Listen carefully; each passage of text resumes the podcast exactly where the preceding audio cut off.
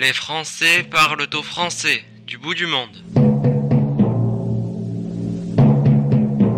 Bonjour à tous. Au sommaire de ce quatrième numéro des Français qui parlent au français du bout du monde, nous allons parler d'une guerre qui ne dit pas son nom, celle que Vladimir Poutine en Russie mène contre son peuple à l'intérieur mais aussi contre l'Occident et particulièrement contre l'Europe dont il entend soumettre tous les anciens pays qui forment l'ex-URSS.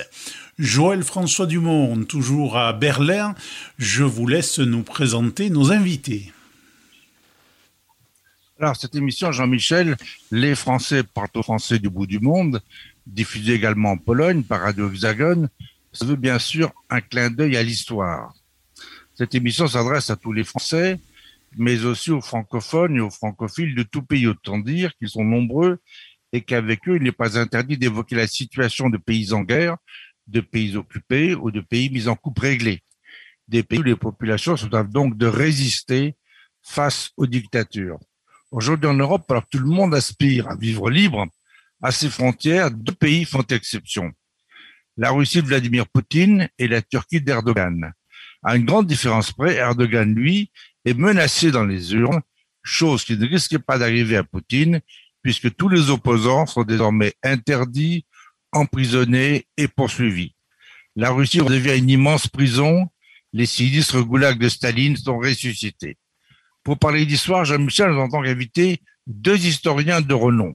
François Stom, que les auditeurs de la Voix du Béarn connaissent bien, professeur à la Sorbonne, François Stom a enseigné l'histoire de la Russie contemporaine. On lui doit aussi plusieurs livres de référence sur Gorbatchev et sur Poutine notamment.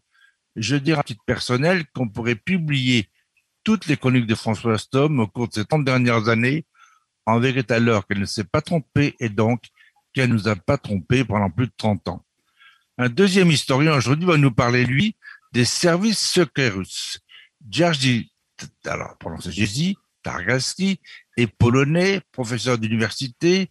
Est depuis 30 ans considéré en la matière comme l'un des plus grands connaisseurs. Nous nous sommes venus à Paris où il a vécu 14 ans. À l'époque, il ne s'était pas encore penché sur le rôle des organes, comme on les appelle là-bas, dans le démantèlement du communisme. Il va nous en parler. Et puis ensemble, on va se demander à quoi joue Vladimir Poutine. On parle souvent de désinformation, une notion mise à toutes les sauces. Il y en a aussi, certes, mais en fait, Poutine dit ce qu'il fait. Malheureusement, il fait souvent ce qu'il dit, et en même temps, comme on dit aujourd'hui en France, il lui arrive de faire tout le contraire de ce qu'il dit. Par contre, en matière de guerre contre l'Occident, tout démontre que c'est son objectif déclaré et que là, il est de la suite dans les idées.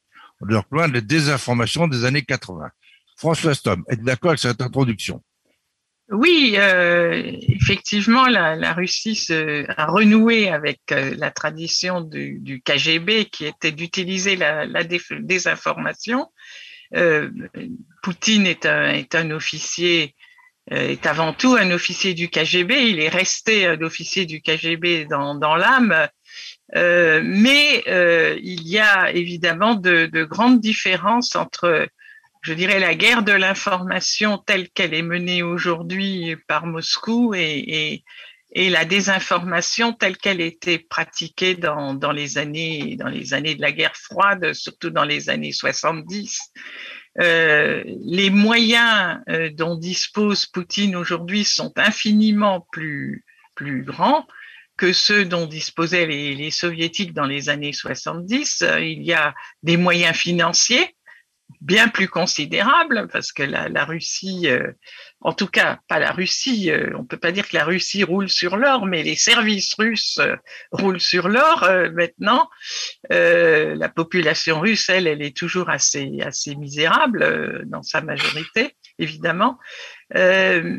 donc il y a les moyens financiers et il y a aussi des moyens techniques infiniment plus plus grands, notamment avec les, les réseaux sociaux euh, qui n'existaient pas euh, à l'époque de la guerre froide et qui euh, aujourd'hui sont, sont utilisés avec beaucoup de, je dirais, beaucoup d'adresses par le Kremlin. donc voilà, ça c'est ça concerne les, les moyens. quant au thème de désinformation, je dirais plus d'ailleurs, on pourrait parler davantage de guerre psychologique. C'est plutôt une guerre psychologique qui est menée contre l'Occident qu'une campagne de désinformation précise. Les, soviétiques menaient des campagnes de désinformation précises visant à discréditer tel ou tel. Euh, par exemple, ils avaient mené des campagnes à l'époque de la réélection de, Reagan. Euh, euh, des campagnes avaient été menées par le, le KGB pour discréditer Reagan. Euh, voilà, c'était des campagnes très précises avec des objectifs précis. Maintenant, c'est véritablement une, guerre de, guerre, encore une fois, une guerre de l'information qui est menée, une guerre psychologique euh, qui vise à démoraliser l'Occident en profondeur et à le faire douter de ses institutions, à le faire douter de la démocratie, à le rallier sournoisement à l'idée d'une dictature autoritaire sur le modèle poutinien, euh, ça va beaucoup plus loin que, encore une fois, que la, désinformation soviétique.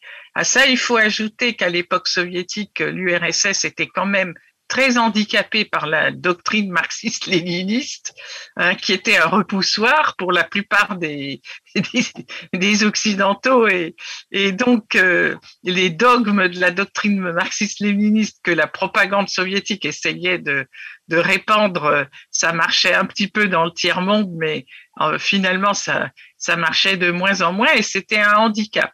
Maintenant, euh, ce ballast a été abandonné et encore une fois, ça, ça rend la propagande de, du Kremlin beaucoup plus efficace, puisqu'il n'y a pas moyen de, de la réfuter, comme on pouvait réfuter la doctrine marxiste-léniniste. Euh, là, on peut beaucoup moins la, la, cerner, on peut beaucoup moins cerner cette idéologie qui, qui l'anime, euh, parce qu'elle est insaisissable, elle mange à tous les râteliers, elle est à droite, elle est à gauche. Euh, c'est beaucoup plus difficile intellectuellement de, de, contrer cela que, que de contrer ce qu'avait été la propagande soviétique. Jésus, quelle est votre analyse? Euh, Justement, l'idéologie ne limite plus la Russie. La Russie est toujours en guerre contre l'Occident. Euh, c'est évident. Et, la méthode, c'est toujours la menace. Soumettez-vous, sinon nous ferons la guerre. Euh, nous allons euh, rendre votre vie impossible. Et parce que l'idéologie ne limite plus la Russie, donc Poutine et la Russie offrent euh, a une offre euh, à la gauche et à la droite euh, en même temps. la Russie peut offrir tout à ce qu'attend chaque camp politique. Pour les conservateurs, nous sommes, les de vrais conservateurs. Oui nous allons défendre la civilisation latine et, l'Europe euh, historique et classique. pour la gauche, Évidemment, nous sommes euh, les premiers qui euh, ont combattu les nazis. nous représentons le progrès, donc joignez-vous à nous. Alors, il y a quand même une nouveauté tous les soirs à, à, Moscou, sur la première chaîne de télévision, il y a la publication du top 10. Donc, huit parades des pays déclarés hostiles à la Russie, je cite, euh, la Pologne était en tête. Euh, et puis après, c'est la Tchéquie qui passait en tête. Le 26 avril dernier, la Pologne est revenue en première place après les États-Unis. Donc, je vous livre quand même les dix pays dans l'ordre, c'est instructif. Donc, euh, les États-Unis, la Pologne en deuxième position, ensuite la Lettonie, la Lituanie, euh, l'Estonie, ensuite euh, la, Biélorussie, bien sûr, après la Grèce, l'Ukraine, l'Australie et enfin la Bulgarie. Et là-dedans, je suis très surpris, je ne vois ni l'Allemagne ni la France. Êtes-vous surpris, Jésus, de ne voir ni la France ni l'Allemagne dans ces pays qui soient soi-disant hostiles à la Russie? Pas du tout parce que euh, euh, le projet russe, c'est toujours de nouer un axe russe-allemand. donc, ce tandem russe-allemand devrait régner en Europe. Et, la France est traitée comme, comme une sœur cadette de l'Allemagne. donc, la Russie n'a pas euh, euh, besoin de, euh, combattre officiellement l'Allemagne ou la France. On combat les nations, les sociétés, mais pas l'État. la Pologne dérange. La Pologne dérange le plus dans, dans la création de l'Europe russo-allemande. Donc, euh, la Pologne, évidemment, est, le cible préféré. Les pays baltes, c'est normal parce que euh, devraient appartenir à la Russie.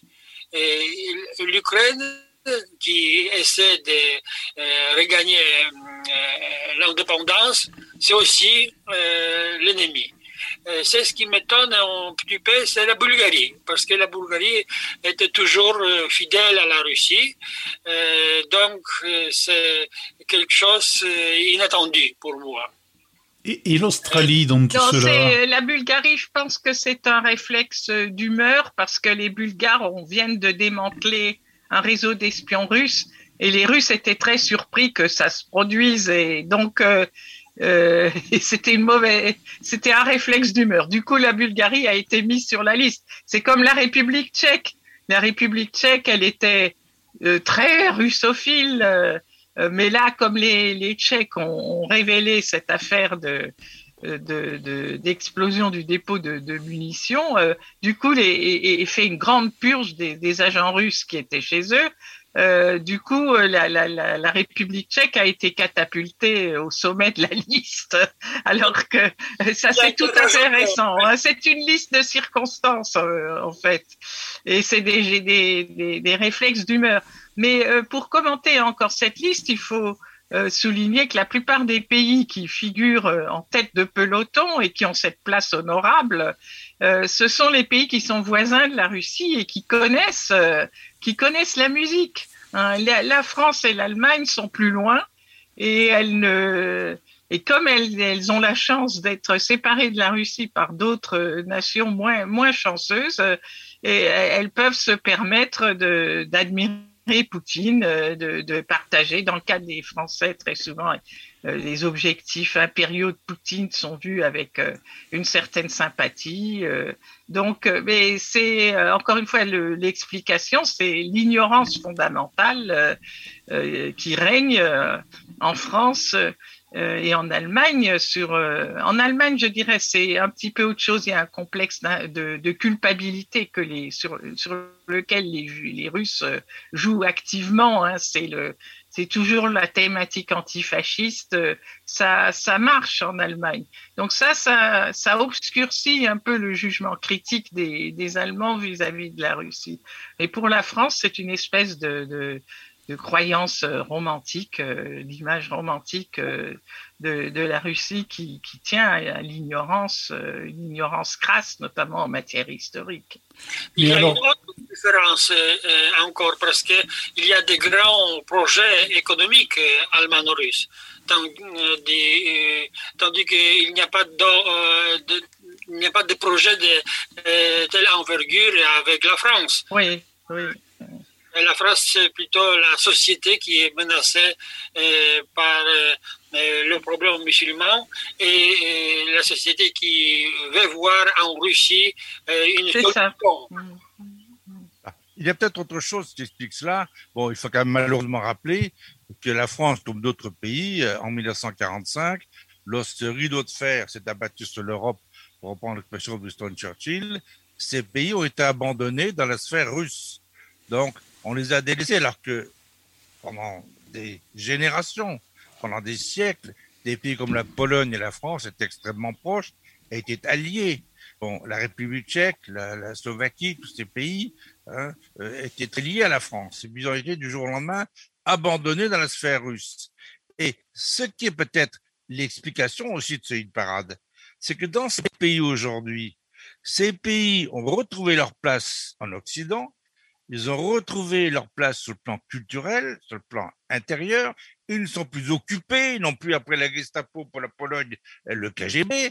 Donc, ils sont libres, on leur a enlevé leur chaîne, ils ont envie de vivre libres, hein, de vivre en bonne intelligence avec leurs voisins, et ils se sentent européens à part entière.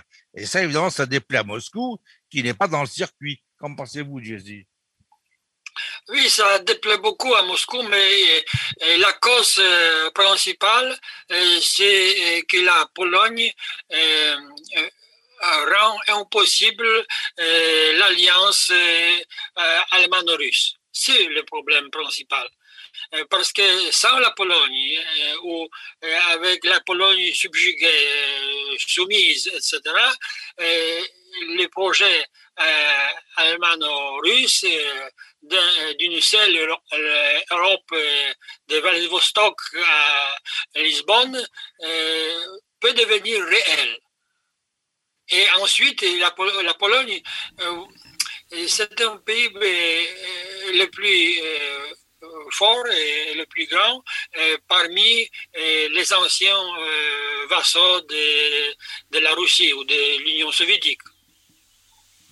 Donc, si la Pologne si, la Pologne est indépendante et, euh, se libère euh, d'influence russe, euh, les autres pays de la région peuvent la suivre. Et voilà le danger, surtout l'Ukraine.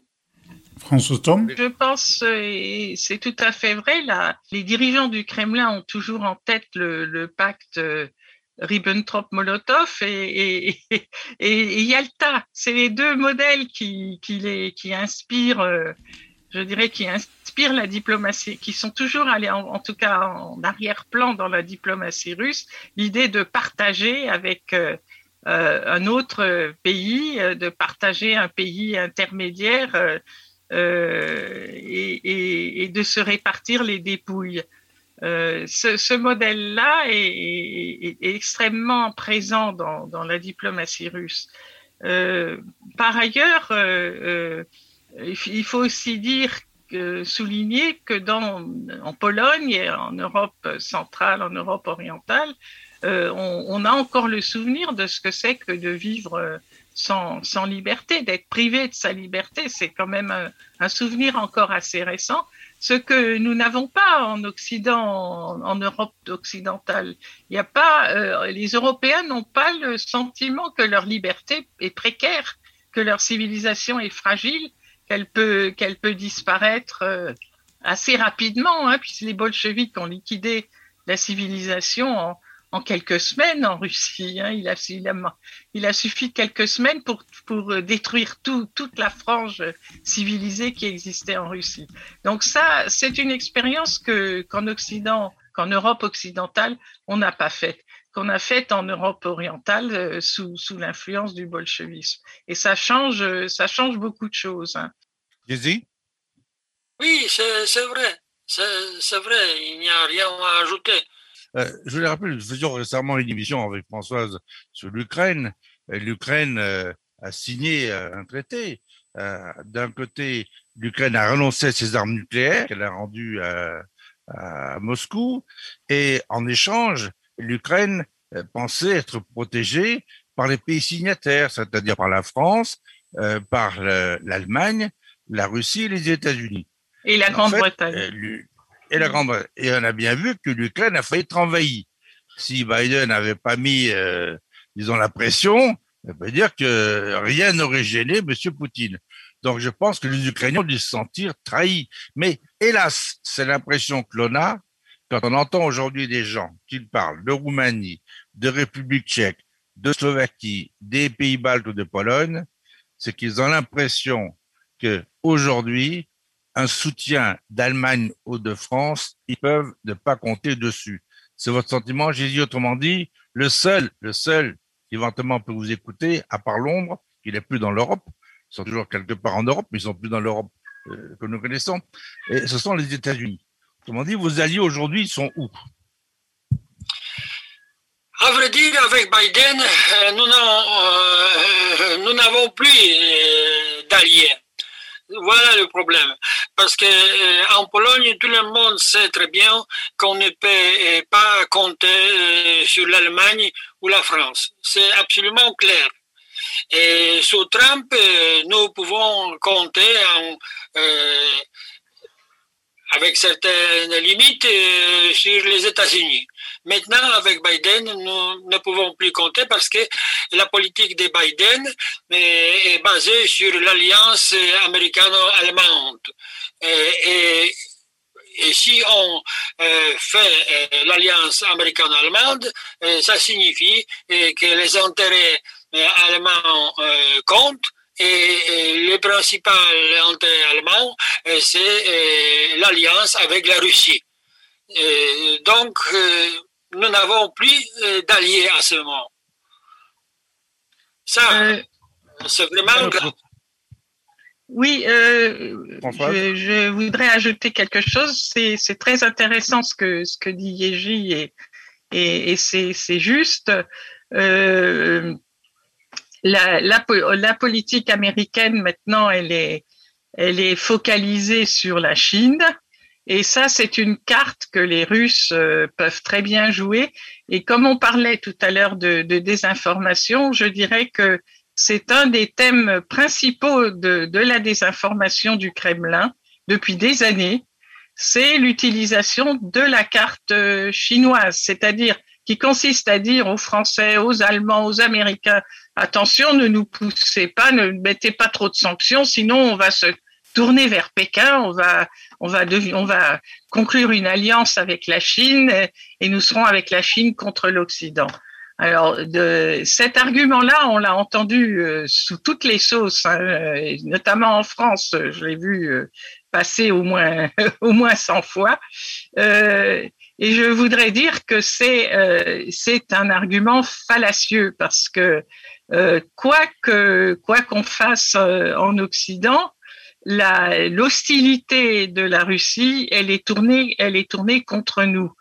Euh, quant à l'alliance avec la Chine, c'est totalement, c'est totalement irréaliste parce que les Chinois poursuivent leur euh, leur petit bout de chemin euh, eux-mêmes. Hein, ils n'ont absolument pas besoin de, de l'alliance russe. Ils prennent les Russes pour un pays sous-développé dans lequel il y a beaucoup de ressources naturelles, mais c'est tout. Et euh, donc c'est absolument et les Russes le savent, ils savent qu'il n'y a rien à tirer euh, des Chinois. Autant il y a à tirer des Européens, autant euh, la Chine ne fait pas de cadeaux. Donc il, est totalement illusoire de, de, de, de croire à cette alors de cette alliance entre la Russie et la Chine. Pour chacun des deux, les Chinois, pour les Chinois et pour les Russes, ils ont intérêt évidemment à mettre en scène cette entente pour faire pression sur l'Occident. Les Chinois le font aussi, les Russes le font, mais il s'agit encore une fois plutôt d'une guerre psychologique que, que d'une réalité. Euh, donc il faut, il faudrait tenir compte de, du caractère illusoire de, de cette menace et, et, et, et enlever ce, ce, thème à l'arsenal de la désinformation russe, hein, ce thème d'une entente avec la Chine. Encore une fois, c'est on s'est largement dans le domaine de, de l'illusion parce que euh, pour, euh, du, du, pour, pour, les Chinois, les Russes, euh, euh, en fait, sont, sont, sont, une puissance de nuisance de l'Occident, mais c'est tout. Hein. C'est pas plus. Et donc, ils sont utiles en tant que pour leur capacité de nuisance et leur capacité à distraire l'Occident de leurs agissements, mais ça ne va pas, ça ne va pas plus loin. Euh, voilà ce que ce que je voulais ajouter parce que effectivement la, la, la cette entente avec euh, l'Allemagne euh, c'est une vieille politique américaine, c'était la politique de, de Bush père aussi, de, de, miser avant tout sur l'entente avec euh, l'Allemagne en Europe, parce que l'Allemagne, elle est comme, d'ailleurs, c'est la même chose que, c'est ce que pensent aussi les Russes, que c'est la puissance déterminante en Europe, donc il faut avoir l'Allemagne de son côté. Euh, c'est exactement ce que pense Moscou, que les autres vont suivre s'ils arrivent à contrôler l'Allemagne. Mais, euh, euh, voilà, cette politique doit être vue maintenant du côté américain pour comprendre les motivations américaines.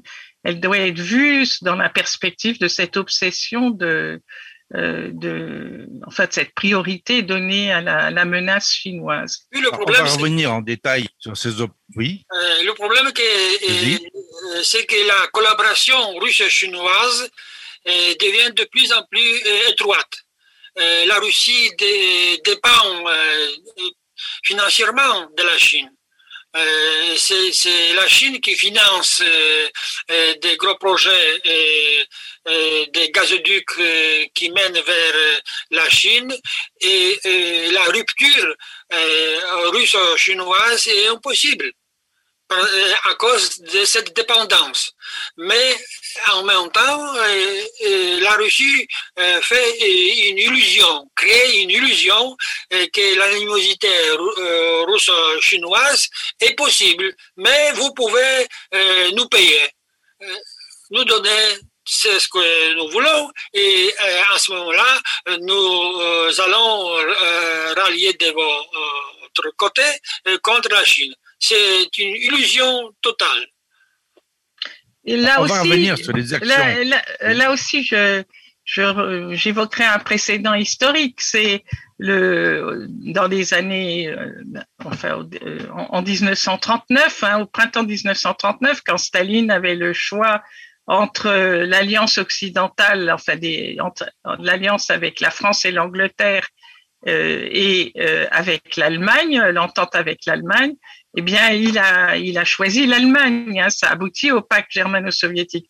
Pourquoi est-ce qu'il a choisi l'Allemagne? Alors que l'Allemagne était la puissance la plus dangereuse pour euh, pour l'Union soviétique. Euh, Hitler ne cachait pas son, son objectif de d'attaquer l'Union soviétique et d'éradiquer le communisme, etc. Mais Staline a choisi le partenaire le plus dangereux.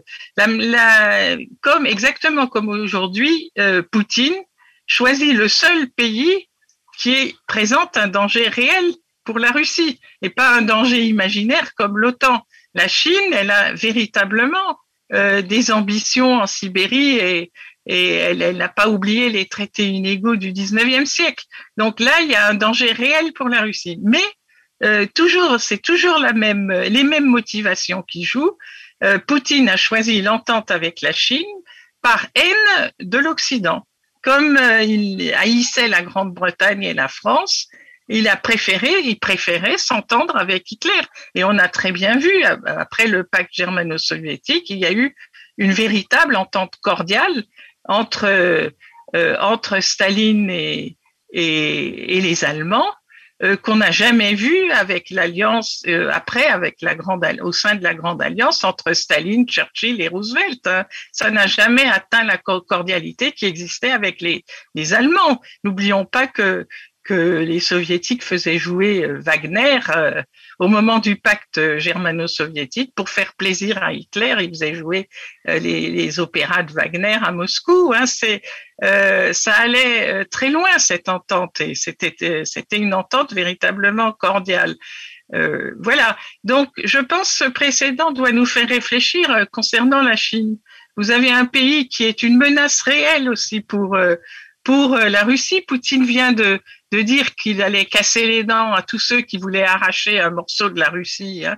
Eh bien, le seul pays qui qui aurait ces ambitions, bah, c'est la Chine. Euh, et, et, malgré malgré cela, euh, il donne la priorité à la à l'entente cordiale avec euh, avec Pékin.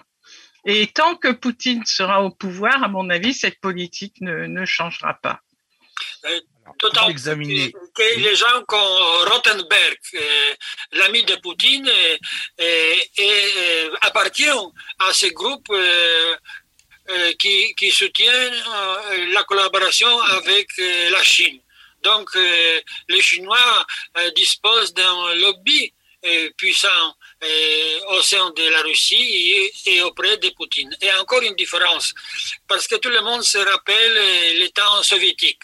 Mais à ce moment-là, l'Union soviétique et la Chine communiste étaient divisées par l'idéologie. Et maintenant, l'idéologie ne joue plus.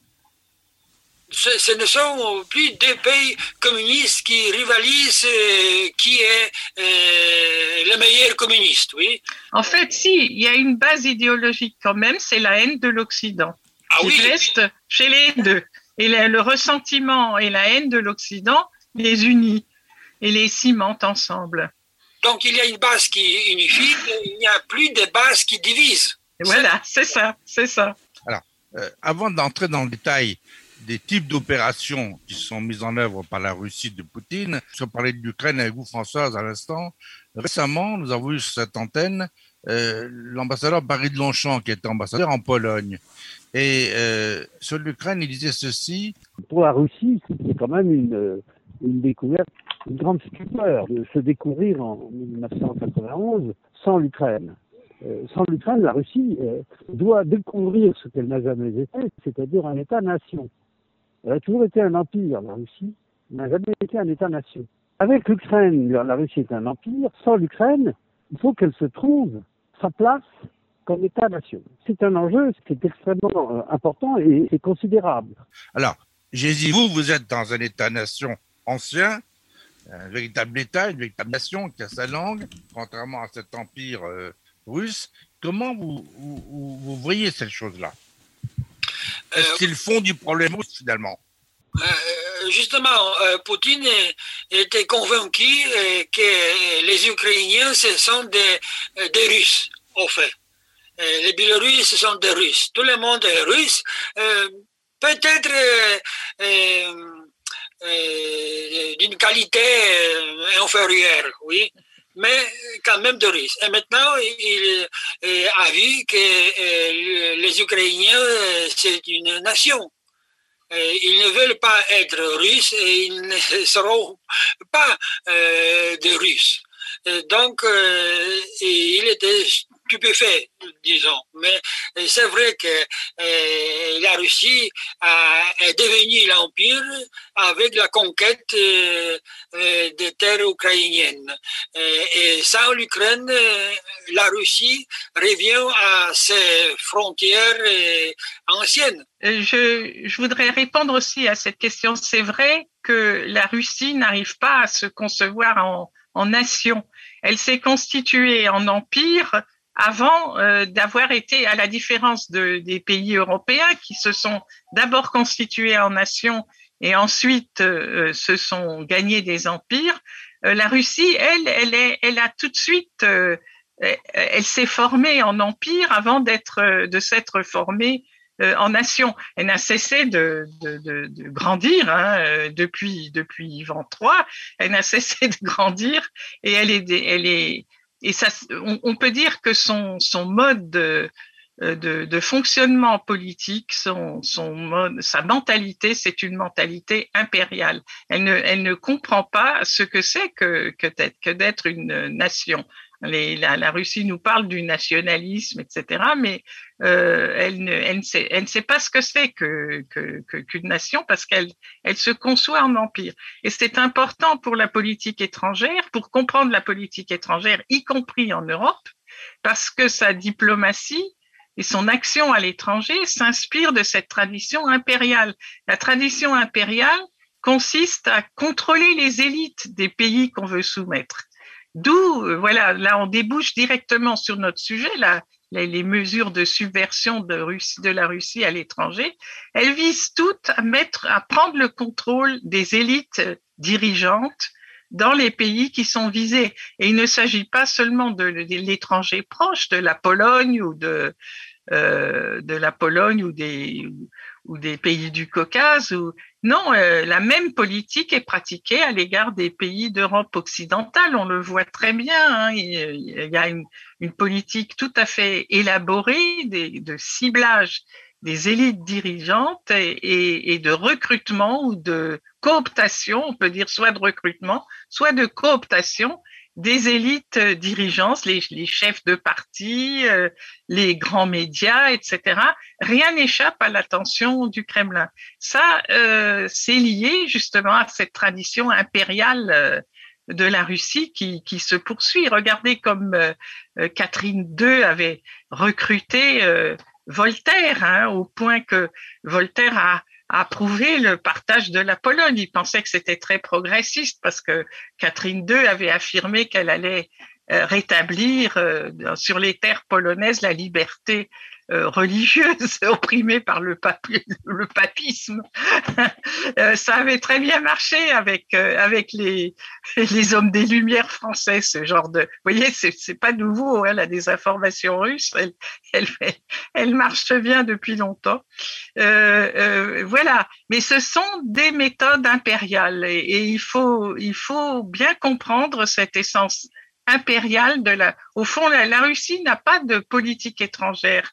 Elle a uniquement une politique impériale. Oui, c'est vrai, c'est l'Empire. Et, le, plan euh, de Poutine, c'est toujours regagner euh, l'Empire euh, soviétique ou l'Empire russe ancien. Et, la Russie vit pour ça, parce que la Russie n'a plus de politique antérieure. Toujours, euh, c'est la politique d'agression, la politique de guerre euh, contre euh, l'Occident. Alors, il y a une chose quand même qui me frappe, c'est qu'aujourd'hui, quand on voit les, les, gens les plus courageux pour s'opposer, d'abord pour dénoncer, mais ensuite pour tenter de s'opposer à cette violation permanente de nos démocraties, c'est le cas de la démocratie française, on l'a vu dans les élections françaises, l'intervention des Russes. On l'a vu aux États-Unis. Mais quand on voit cette agression permanente, je constate que les plus courageux, ils sont en Pologne, en Tchéquie ou dans les pays baltes. Je vais prendre l'exemple, puisque nous sommes près de la Pologne en ce moment. Anna Fotiga, qui est une parlementaire polonaise, est intervenue récemment pour donner des informations qui, normalement, aurait dû être relevé et il aurait dû y avoir quelque chose. Mais quand on attend une réaction de l'Europe, une réaction politique, malheureusement, on n'attend rien. C'est ça le drame. Donc les seuls qui travaillent, les seuls qui dénoncent ces opérations de subversion, comme disait François Stom à l'instant, c'est même plus que la subversion, c'est la guerre psychologique. Ça va même jusqu'à la guerre avec des armes. Bon, ça tue. Donc là, on s'étonne quand même que les seuls qui résistent, ce soit les Polonais, les Tchèques et les Pays-Baltes. Euh, parce que les Polonais euh, et les Pays-Baltes euh, ont leur intérêt à résister. Avec la Tchéquie, c'est une autre affaire, mais il faut souligner que à Prague, il travaille cette équipe de M. Yanda qui travaille justement sur la désinformation russe constamment. Oui. Et les autres, ils ne sont pas agressés. C'est-à-dire, ils ne se sentent, euh, les autres, ils ne se sentent pas menacés par euh, la Russie. Euh, donc, ils n'ont pas leur intérêt.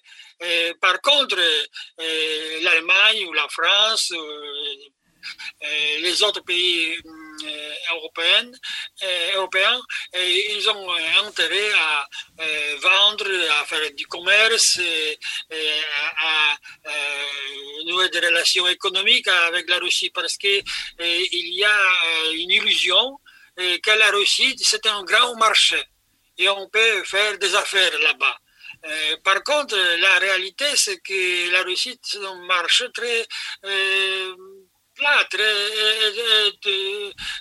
il n'est pas profond euh, parce que la Russie n'a pas d'argent.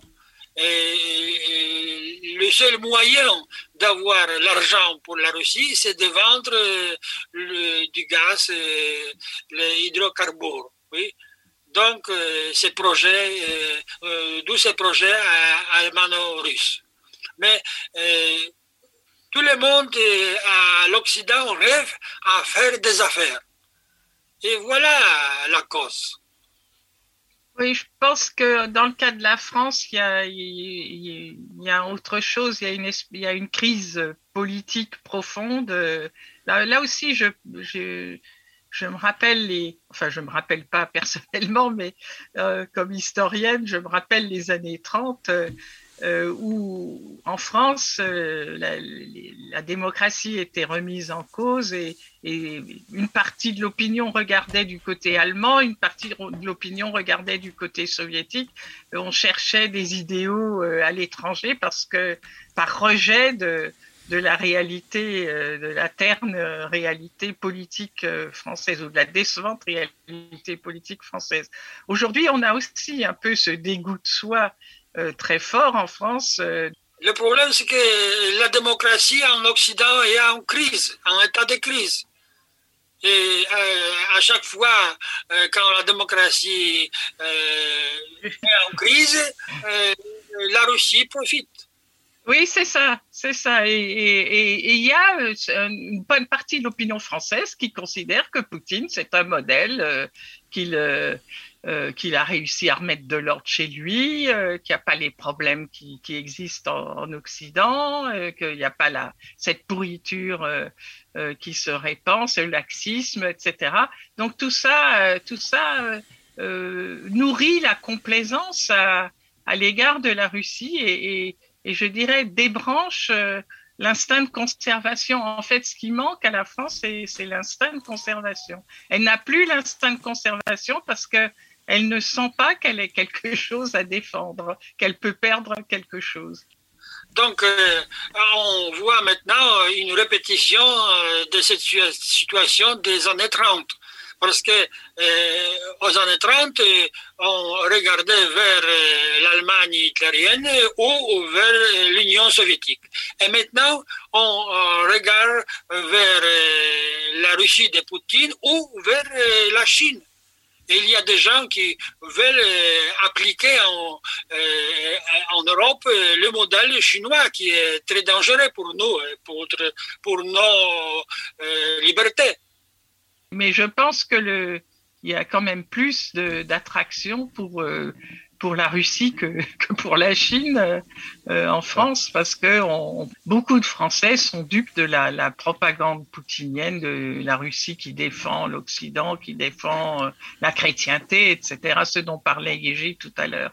Euh, beaucoup de Français s'imaginent que la Russie est la championne de l'Occident.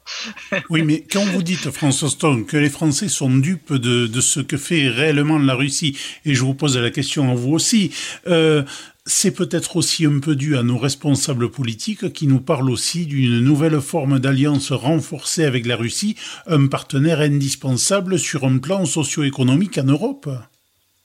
Oui, oui, il y a cette, euh, les, cette illusion dont parlait Yéji, que la, la, Russie est un, immense marché avec un potentiel économique euh, considérable. Euh, c'est la méconnaissance de, du système économique russe, qui est un système de prédation. Le, le pouvoir poutinien est un pouvoir de prédateur.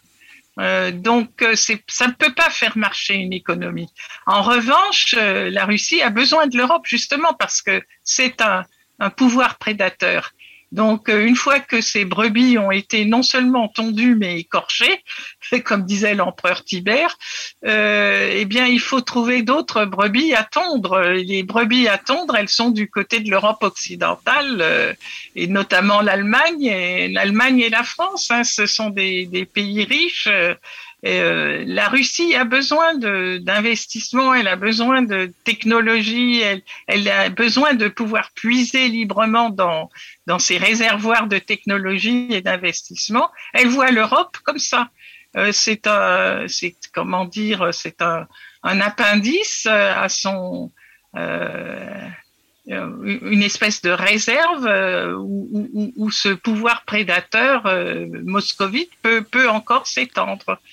Mais pour l'Europe en général et pour la France aussi euh, et particulièrement, euh, la Russie quand même fait rêver parce que même si c'est une diaspora qui est venue s'installer chez nous depuis la chute du mur et depuis la fin du régime Gorbatchev, voire depuis l'avènement de, de Vladimir Poutine, parce qu'il y a peut-être une volonté politique, euh, cette communauté russe amène des devises et fait voir qu'elle est riche. Elle vient dépenser chez nous, investir chez nous. Oui, ben c'est justement parce que le régime de Poutine est un régime de prédation. Alors il y a un certain nombre de gens bien connectés euh, avec le pouvoir qui s'enrichissent et, qui se dépêchent de mettre leur argent à l'étranger pour éviter d'être plumés chez eux. Euh, ça, c'est caractéristique, mais c'est très important parce que ça crée des réseaux de corruption. Euh, tout cet argent russe qui vient en Angleterre, c'est surtout en Angleterre que euh, que l'argent russe s'est répandu euh, en Angleterre et mais aussi en France. Euh, crée euh, et nourrit des réseaux de corruption qui créent un, le, un lobby russophile capable d'influencer nos, nos, politiques. Mais ça ne veut pas dire que la Russie soit un pays euh, riche. Hein. Il y a des gens aussi. riches, il y a beaucoup de gens riches en Russie, mais c'est pas un pays riche en soi. C'est pas euh, parce que la, la, la majorité de la population russe, elle est quand même encore euh, misérable. Hein. Et il y a de plus en plus de pauvres en Russie d'ailleurs, euh, étant donné que la priorité du, du pouvoir du Kremlin, c'est pas euh, le bien-être de la population russe, c'est euh, c'est le, le c'est le pouvoir, c'est de créer une machine de puissance capable d'intimider euh, d'intimider les voisins et, et, et, et de pratiquer le racket à l'échelle internationale. Au fond, le, le régime poutinien, c'est un régime de racketteurs. Poutine a commencé par le racket à Saint-Pétersbourg et, et, ce régime s'est euh, ensuite hissé euh, euh, en Russie, au Kremlin, et, maintenant euh, le racket se répand à l'étranger. Oui, le problème, c'est que euh, le système russe ne peut pas se développer. Il ne peut que parasiter sur les autres euh, il faut des proies pour parasiter. Et voilà, l'Europe se présente euh, comme prête à euh, remplir ce rôle. Alors, une, il y a quand même une... quelque chose qui a considérablement changé.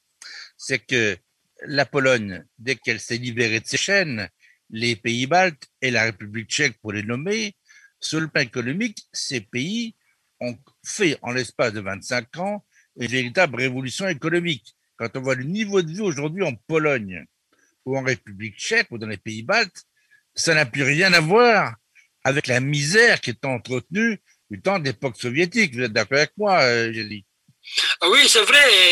Le niveau euh, de vie en Russie baisse tout le temps. Euh, euh, Là-bas, rien n'a changé depuis l'époque soviétique tandis que les pays euh, de la région se sont développés euh, et se développent très vite. Euh, D'ailleurs, l'Allemagne vend beaucoup plus à la Pologne qu'à la Russie. Alors, tout à l'heure, Françoise a parlé du KGB avec Poutine, bien sûr. Vous êtes un expert des services russes, euh, Jési. Il y a quand même une chose qui est très étonnante pour nous, c'est dans les pays occidentaux, le monde du renseignement, n'a rien à voir avec le monde de la mafia. Alors qu'en Russie, on se demande où commence l'un et où s'arrête l'autre. Organes et mafia, même combat. C'est votre idée? Le problème est que la mafia, comme euh, l'institution euh, séparée de l'État, n'existe pas. La mafia, le KGB ou les services secrets, maintenant FSB, et les autres ne font qu'une. Donc, il n'y a pas de mafia sans les services euh, euh, spéciaux russes. Cette mafia, c'est un instrument. C'est un instrument euh, d'action pour les services secrets russes. On le voit comme la mafia tchétchène, par exemple, à Berlin. Euh, oui. Dans les auxiliaires oui. des services russes. Oui, mais toujours, toujours la collaboration euh, entre les euh, KGBistes et la mafia était, sont très euh, étroites. Alors, il y a quand même aussi quelque chose qui a changé depuis l'époque où nous sommes rencontrés, nous sommes connus, c'est cette propagande haineuse au quotidien à travers les réseaux sociaux qui n'existaient pas, ces opérations qui visent à fausser les résultats d'élections démocratiques, le vol de données avec des hackers, des moyens sophistiqués, des moyens financiers considérables par les Françoises. Donc, ceci, on le vit au quotidien. Et les Polonais là-dessus sont extrêmement vigilants. Contrairement aux Français, à part les Britanniques, les Allemands et les Français ne s'intéressent pas. Et pourtant, ils sont menacés au quotidien. Chez vous, comment on perçoit cela dans l'opinion publique, Jésus? Euh, nous percevons ça comme euh, euh, une chose euh, tout à fait normale, c'est-à-dire que l'Occident est, est, incapable à résister et plutôt voit son intérêt à la collaboration avec la Russie. Donc, nous n'avons pas d'illusion que l'Occident est vraiment désarmé vu euh, les méthodes de l'agression russe. Les armées par volonté, c'est-à-dire euh, euh, l'Occident se désarme parce que il, a, il a volonté d'être désarmé. Oui, c'est. je suis toujours frappée aussi quand, quand j'écoute, par exemple, la, euh, les émissions à la télévision ukrainienne, euh, comme à quel point la, la France et l'Allemagne sont, sont désignés comme euh, pratiquement des pays déjà vassalisés par, par la Russie, sur lesquels on ne peut absolument pas compter parce qu'ils sont, ils seraient complices de, de la Russie. c'est une perception très, euh, je dirais, très, très répandue, euh, à, laquelle d'ailleurs la propagande russe travaille aussi, parce que euh, la propagande russe a tout intérêt à, à, dire aux Ukrainiens et, aux Polonais que vous pouvez pas compter sur, le, sur les Occidentaux. C'est que c'est assez vrai, mais la, la, propagande russe en, en, rajoute encore pour démoraliser la résistance des pays d'Europe centrale et, et orientale. Il s'agit de démoraliser la société. Vous voilà, de démoraliser la, démoraliser la société. Ne comptez pas, euh, ne comptez à personne. Euh, voilà. Tellement non. Voilà, nous. Vous, vous, vous, devez vous soumettre euh, parce que personne euh, ne résistera à la Russie. Oui, la Russie est tellement puissante que personne ne résistera. Dans deux semaines, on va avoir ce premier rendez-vous euh, entre le nouveau président américain, M. Biden, et Vladimir Poutine. Donc, vu ce que vous avez dit tout à l'heure, Jay-Z, qu'est-ce que l'on peut avoir comme crainte en Pologne de cette rencontre? Qu'est-ce qu'on attend de positif de cette rencontre? Et quelles sont les craintes que l'on peut avoir en même temps, vu la relation euh, que vous avez euh, réaffirmée entre cette volonté à la fois américaine et à la fois russe de s'intéresser d'abord à l'Allemagne ce qui laisse supposer d'oublier la Pologne. Ah oui, euh, tout, le monde, tout le monde craint en, Pologne que nous euh, aurons euh, une nouvelle Yalta. C'est-à-dire que les États-Unis vont se partager de notre région avec la Russie. c'est un sentiment tout à fait répandu. Que voilà, ils vont, ils vont euh, euh, nous vendre à la Russie. C'est-à-dire les, Américains, évidemment, les démocrates.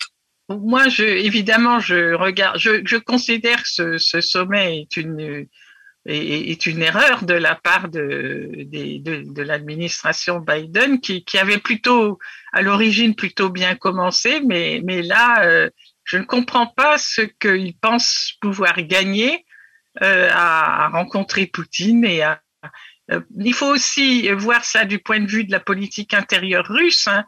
Le, le, régime de Poutine a complètement maintenant écrasé son, son opposition, euh, bétonné le champ politique. Euh, euh alors donner à Poutine un succès euh, en politique étrangère, parce que ce sommet, quel que soit le résultat, va être présenté comme une immense victoire euh, euh, de, de la politique étrangère de Poutine, qui a forcé les Américains à considérer la Russie comme un partenaire sur un pied d'égalité, etc. C'est absolument contre-productif, surtout que nous entrons quand même en, en Russie, nous entrons dans une période de lutte pour la succession. Nous sommes peut-être déjà en plein dans une période de lutte pour la succession. Euh, il faut bien comprendre que la politique étrangère de Poutine ne fait pas l'unanimité dans les élites russes. Même des proches de Poutine ne sont pas contents parce que euh, cette politique euh, de leur président euh, compromet leurs avoirs à l'étranger. Ils, ils peuvent plus voyager aussi facilement, avoir accès à, leur, euh, à leurs actifs en Occident qui risquent d'être confisqués dans des sanctions, etc. Donc beaucoup de, de, de, de, de clans dans l'élite russe contestent la politique euh, enfin, ne sont pas contents de la politique étrangère de, de, Poutine. Même si on ne le voit pas beaucoup dans, percoler dans les médias, ça percole un tout petit peu, mais, mais pas, euh, pas énormément. Mais il y a des indices qui montrent cette contestation. Alors, euh, cette rencontre avec Biden, c'est un succès pour Poutine.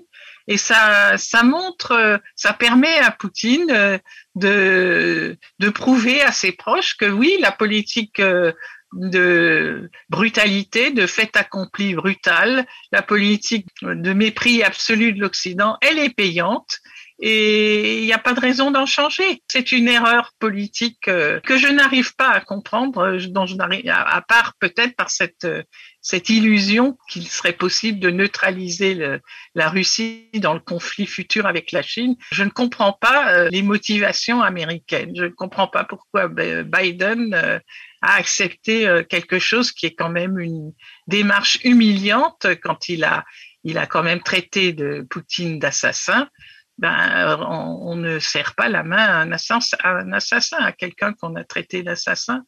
Euh, c'est quelque chose d'humiliant pour les, pour les États-Unis.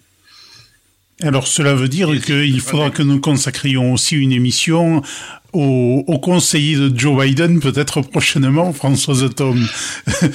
nous arrivons à la conclusion de cette émission. Joël, je vous laisse, je vous laisse faire cette conclusion, s'il vous plaît. Moi, je suis à la fois très ému d'entendre ce que j'ai entendu d'abord comme toujours, on apprend des choses parce qu'on ne sait pas les découvrir dans la presse de nos pays occidentaux.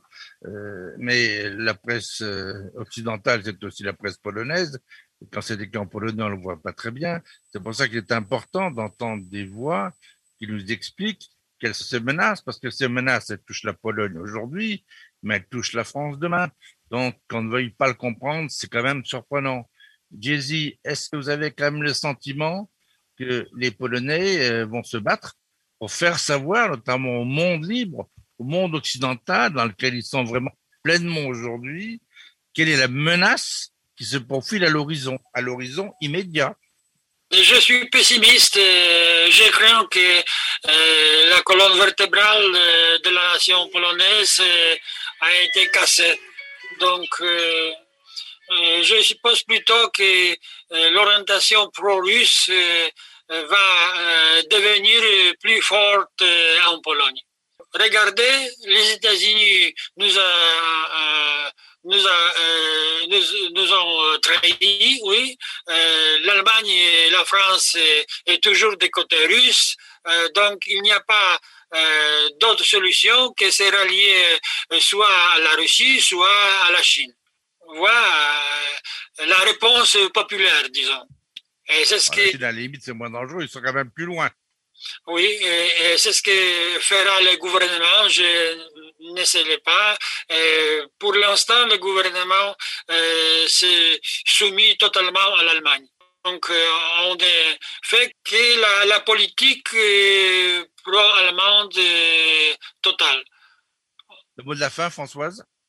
Oui, ben je, je pense, euh, je reviens à mon idée de la, la, succession parce que beaucoup dépend de ce que va être la succession de Poutine. Je pense qu'un échec de politique étrangère est la seule chose qui puisse faire bouger la Russie, étant donné que l'opposition est complètement maintenant écrasée. Donc le, seul facteur qui puisse faire évoluer les choses, ce sont des échecs cinglants de politique étrangère, y compris et surtout dans la politique européenne, parce que c'est le point sensible pour, euh, pour le Kremlin.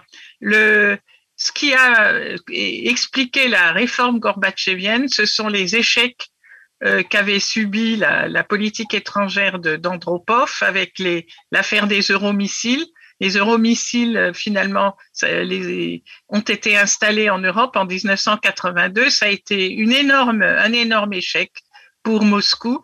La venue au pouvoir des chrétiens démocrates en Allemagne avec Kohl en 82, c'était un énorme échec.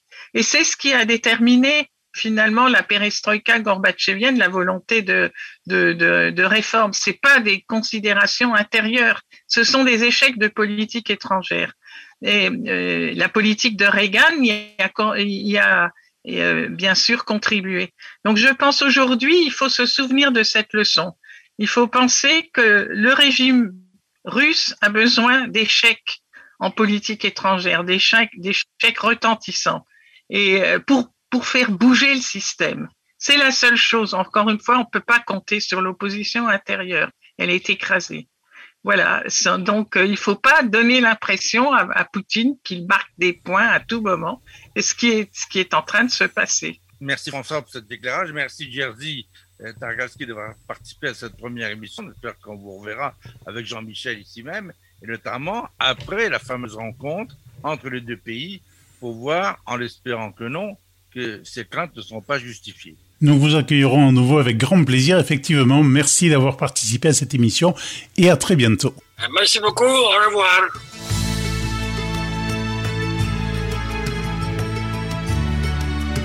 La Voix du Béarn, la radio qui donne aussi la parole aux Français du bout du monde.